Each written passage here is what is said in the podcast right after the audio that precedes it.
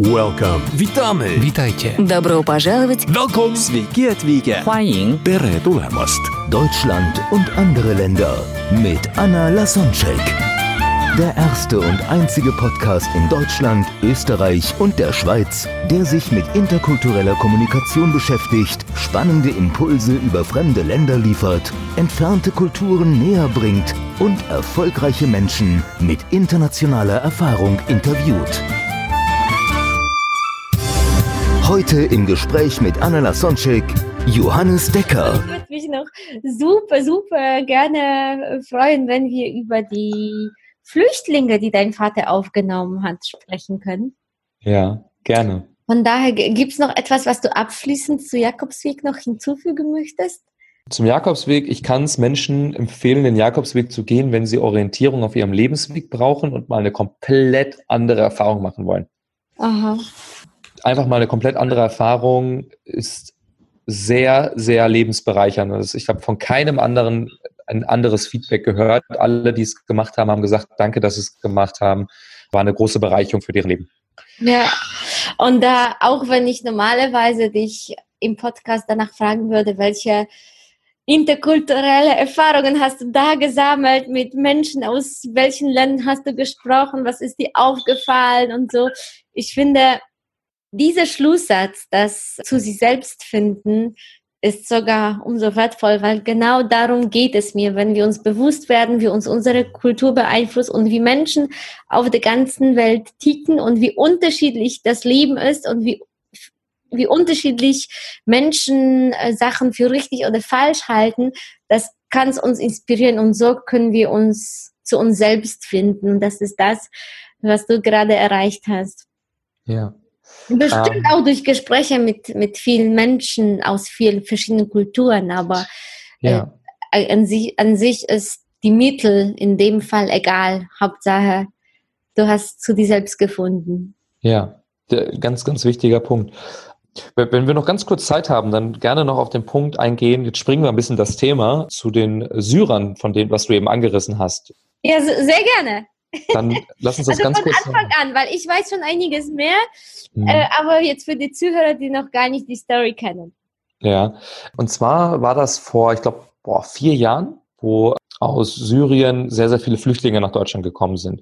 Und ich spreche da von Familien auf der Flucht und nicht von Flüchtlingswelle oder Tsunami. Also bewusst gesagt, das sind Menschen, die aus ihrer Heimat fliehen, weil es dort einfach nicht mehr tragbar ist zu leben. Und äh, vor vier Jahren, ich weiß es noch, äh, bin ich dann irgendwann, ich habe in Münster studiert, komme dann nach Hause in mein, äh, meine Heimat zu meinem Vater in Sauerland und äh, da steht da mein Vater in seinem Esszimmer mit einem Beamer und auf einmal sitzen da fünf Jungs, die ich noch nie gesehen habe. Und das waren zu dem Zeitpunkt fünf syrische Flüchtlinge, alles Jungs im Alter zwischen 20 und 22 Jahren. Und Waren das Brüder, kannten die sich davor, oder? die kannten sich alle nicht, außer zwei, die waren Cousins. Genau. Und mein Vater hat die kennengelernt. Mein Vater, hatte ich ja gesagt, er ist Arzt und hat bei uns damals die Erstversorgung für die Flüchtlinge gemacht. Und da er ein großes Haus hat und meine drei jüngeren Brüder und ich alle ausgezogen sind, hat er einfach gesagt, okay, er gibt diesen jungen Menschen eine Chance, hat sich da fünf Jungs rausgesucht und hat denen offenbart, äh, also angeboten, ob sie nicht für eine gewisse Zeit bei ihm zu Hause leben möchten, um so ein bisschen Fuß fassen zu können in Deutschland, um so ein bisschen die Kultur besser kennenzulernen, Sprache besser zu lernen, um einfach mal so, ein, so einen Anlaufpunkt zu haben.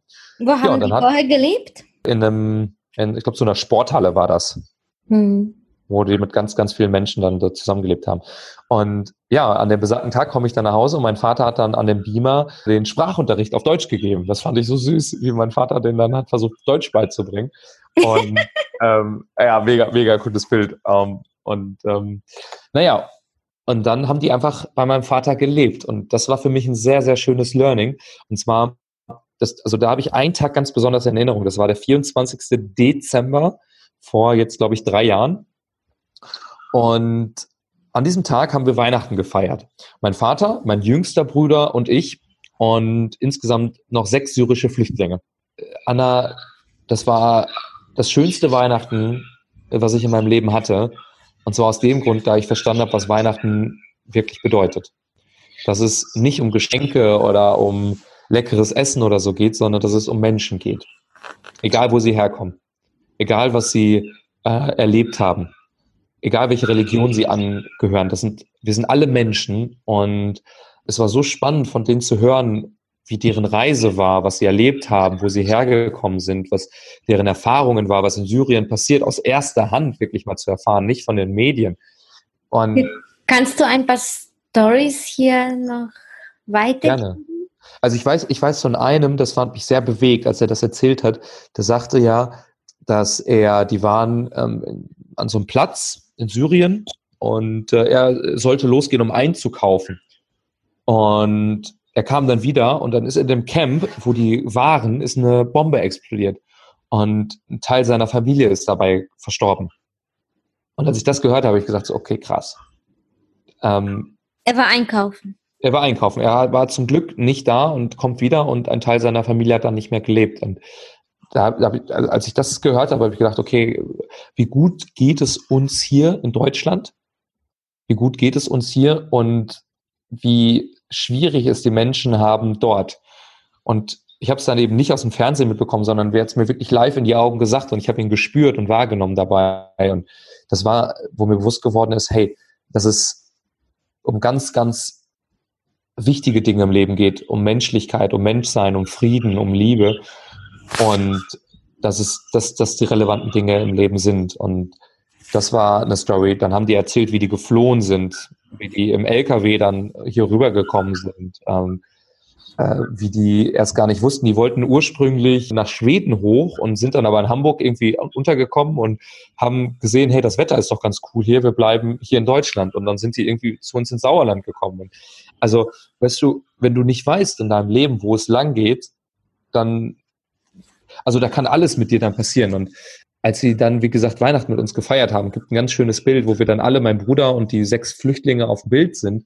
Das war so schön. Und ich bin meinem Vater sehr, sehr dankbar, ein großartiger Mann, dass er die Menschen aufgenommen hat. Und die haben jetzt alle mittlerweile eine eigene Wohnung in unserem Heimatdorf gefunden, leben, bauen ihr eigenes Leben auf, haben Arbeit gefunden, machen eine Ausbildung, äh, machen Sprachkurse, machen ihren Führerschein, sozialisieren sich. Das finde ich total toll. Hm. Ja, was, was meinst du, warum hat, dich, hat sich dein Vater dazu entschieden? Es gibt so viele Menschen, die aus Angst wahrscheinlich und aus dem Mangelgedanken etwas gegen die Flüchtlinge haben, die, die Meinung, dass, dass wir dadurch irgendwie weniger haben werden und äh, hm.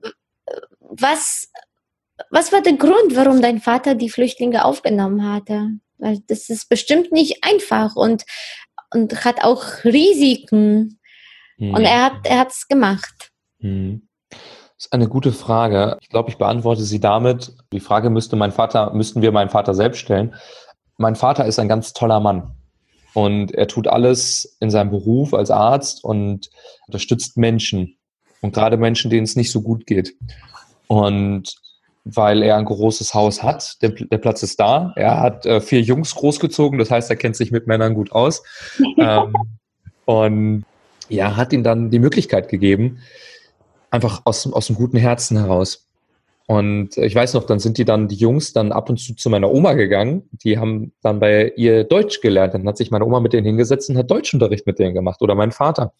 Und ja, also um deine Frage zu beantworten, ich habe einfach, ich bin sehr dankbar. Ich habe einen ganz, ganz tollen Vater mit ganz tollen Werten, der sich für andere Menschen einsetzt, anderen Menschen hilft. Und ich glaube, das war der Grund, warum er das gemacht hat. Aus, mhm. aus Liebe, aus Liebe zu Menschen. Mhm. Und was hast du für dich persönlich gelernt, bis auf diese magische Weihnachtszeit, wo du erfahren hast, dass es tatsächlich um, um, um Liebe und um Geben geht und gar nicht so um, um Nehme und ich, ich, ich. Das ist auch was, äh, was du am Anfang des Podcasts erzählt hattest. Hast du noch, also und, und wahrscheinlich auch tiefe Dankbarkeit dafür, was wir jetzt haben. Ab und zu vergessen wir, glaube ich, in unserem Alltag und Hektik, wie gut es uns geht und dass es so vielen Menschen auf der Erde ja schlechter geht dass die kein, sogar kein, um Wasser kämpfen müssen. Wie viele Millionen von Menschen haben keinen Zugang zu sauberem Wasser, aber das ist für uns so selbstverständlich. Was hast du sonst noch für dich so äh, mitgenommen an, an Geschichten, an, an, an Erfahrungen, dank dessen, mhm. dass, dass dein Vater gerade diese Flüchtlinge aufgenommen hat? Mhm. Gab es vielleicht irgendwie einen Kulturschock, wo du dann über andere Kultur gelernt hattest oder, oder etwas, was, was dir auf jeden Fall stark in Erinnerung bleibt? Ja, ähm, Menschlichkeit. Dass wir alle Menschen sind und wir alle die gleichen Bedürfnisse haben und keine Religion, kein Glaube, kein, keine Hautfarbe, kein Herkunftsort, keine Sprache da einen Unterschied macht sondern dass wir alle Bedürfnisse haben nach Sicherheit, nach Nähe und Verbindung, nach Wachstum, nach Anerkennung. Dass, dass wir das alle tief für uns drin haben und dass wir alle Menschen sind. Das war ein ganz, ganz, ganz großes Learning. Ach, wie schön. Ja, der Hofte, der, der Vater der interkulturellen Kommunikation, hat gesagt, die Menschen auf der gleichen Welt sind mit der gleichen Problem konfrontiert. Die haben einfach unterschiedliche Lösungen gefunden und damit umzugehen. Und das irgendwie, trotz der kulturellen Unterschiede, die wir haben, sagst du, wir sind alle Menschen. Ne? Es geht um das Gleiche. Und solche Bedürfnisse wie Liebe ist ja jedem gleich. Ja. Ja, wir alle wollen geliebt werden, wir alle wollen gesehen werden, wir wollen alle anerkannt werden, wir wollen alle, ähm, jeder etwas unterschiedlich in der Ausprägung, aber wir haben alle dieselben Grundbedürfnisse. Und ähm, dass wir Menschen, auch gerade in Deutschland, dass wir mehr Bewusstsein dafür kriegen, dass es Menschen sind, dass wir alle Menschen sind und ähm, dass wir nicht unsere eigene Unzufriedenheit auf andere projizieren mhm. und quasi die für unsere eigene, für unsere eigene Unzufriedenheit verantwortlich machen. Dass wir, dass das, das Bewusstsein, das wünsche ich mir für Deutschland, für die ganze Welt, dass unser Bewusstsein weiter steigt und dass wir uns bewusst darüber sind, dass nicht andere für unser, unsere Miss, unser nicht zufriedenes Leben verantwortlich sind, sondern wir selbst und dass wir unser Glück und Zufriedenheit bei uns selbst suchen und nicht eben in der Anklage von außen, wie es einige Parteien momentan sehr stark nach außen tragen und damit ja Werbung machen für ihre Partei oder ihre Ideologie. Äh, ich, ich will hier absichtlich den Podcast nicht politisch werden, aber so. Nö, nee, soll es auch nicht zwei, zwei Sachen sind mir so gerade in den, in den Sinn gekommen, als du gesprochen hattest. Und eine davon ist, dass unser, unser Gefühl entscheidet. Also mit anderen Worten, also von der anderen Seite gesagt, es ist nicht wichtig, was uns passiert. Also das können wir nicht ändern und das können wir teilweise nicht beeinflussen. Worauf wir aber Einfluss nehmen können, was wir in der Hand haben, ist, wie wir das bewerten. Mhm. Und, hm. und das erzeugt dann das Gefühl. Also, ähm, ob wir glücklich sind oder nicht glücklich, entscheidet nicht irgendwie der Umstand, weil es gibt Menschen, die irgendwie Arm, Bein verloren haben äh, und glücklich sind. Es gibt Menschen, die, es gibt auch so einen, einen Mann, no legs, no arms, no worries, Nick Vujicic. Oh ja. Oder, oder Menschen in Indien, wie, wie strahlend deren Augen sind, auch wenn die teilweise nur das am, am Hab und Gut haben, was die gerade anhaben. Ähm, also es ist nicht entscheidend, was uns zustößt und das Umfeld, sondern wie wir das bewerten. Und das haben wir in der Hand. Das ist der erste Gedanke. Und der zweite zu, zu, dem, zu, zu, zu, zu der Situation, zu den Flüchtlingen, die du gesagt hast, ist, wenn wir begreifen, dass wir alle eins sind, dann, dann müssen wir auch nicht kämpfen und dieses, ach, wer hat mehr, wir müssen uns dann nicht vergleichen. Und wir haben dann keine Angst, dass wenn wir etwas geben, dass uns das etwas weniger, dass etwas weniger für uns ist, weil wenn wir im Endeffekt alles sozusagen uns verbunden fühlen und so wie, so wie ich vergleiche das mit Luft. Mhm. Klar, Luft in der Küche ist anders als zum Beispiel Luft auf dem Balkon oder in einem anderen Zimmer oder in einer anderen Stadt. Aber das ist immer noch die gleiche Luft. Mhm. Ja. Und, und so, so, so sehe ich das, also äh, versuche ich bewusst äh, auch, das ist klar gibt es Momente, wo ich, wo ich das vergesse, aber bewusst versuche ich mich daran zu erinnern, dass alle Menschen auch eins sind, dass wir alle verbunden sind. Und wenn ich etwas gebe, dann, ja, dann hat es einfach jemand anders, ja. Und dadurch, das erzeugt ein gutes Gefühl in mir und äh, irgendwie so, vielleicht ist die Person dadurch auch glücklicher und macht etwas Schönes für jemanden anderen und so ist die Kette der Ereignisse und dann sozusagen, wir können sogar jemanden mit einem Lächeln anstecken und wissen nicht, was es hervorruft, weil dadurch vielleicht haben wir ja für mm, ja die Person von etwas Schlimmem bewahrt. Wer weiß? Ja, ja, also einfache Dinge, ne, wie einfach mit einem Lächeln andere Menschen ein Lächeln schenken, kann schon so viel bewirken. Äh, wunderschön, dass du das gerade sagst, ja.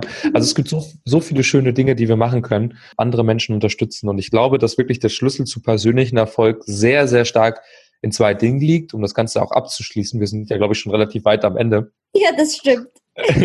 Das erste ist wirklich äh, das, das bewusste Streben und der große innerliche Anspruch zu uns selbst zu finden, wer wir tief in unserem inneren Kern sind.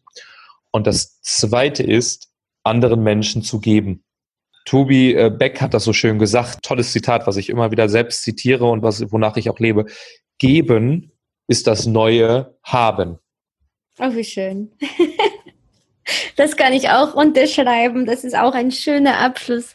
Johannes, vielen lieben Dank. Ich wusste es, dass es eine tolle Podcast-Folge wird und so ist es geworden. Ich, ich danke dir für die Einladung, für das tolle Gespräch, aber auch vor allem für dein Sein und ja, mach weiter so. Also ich kann dich da nur unterstützen und äh, ich freue mich über jede Begegnung, die wir beide haben und bin dankbar, dass wir unser Wissen und unsere Haltung auch jetzt mit anderen Menschen, mit euch als Zuhörern teilen durften. Genau, und du, liebe Zuhörer, Zuhörerinnen, wenn du der Meinung bist, dass äh, du durch die Podcast-Folge inspiriert worden bist, dass du mit einem besseren Gefühl jetzt äh, hier nach dem Zuhörer bist als davor. Und wenn du jemandem ein Geschenk machen möchtest, vielleicht braucht gerade jemand diese Worte, dann freue ich mich sehr, wenn du die Folge teilst. Ähm, das kannst du auf Social Media machen oder einfach jemanden sagen. Und da, das ist auch Wertschätzung für dann die Zeit, die wir hier verbringen, damit einfach so viele Menschen wie möglich davon profitieren. Ja. Super. Johannes, vielen lieben Dank und bis bald. Welcome. Witamy! Witajcie. Добро пожаловать! Welcome! Sveiki atvykę! 欢迎 Tere tulemast! Deutschland und andere Länder mit Anna Lasonczek. Der erste und einzige Podcast in Deutschland, Österreich und der Schweiz, der sich mit interkultureller Kommunikation beschäftigt, spannende Impulse über fremde Länder liefert, entfernte Kulturen näher bringt und erfolgreiche Menschen mit internationaler Erfahrung interviewt.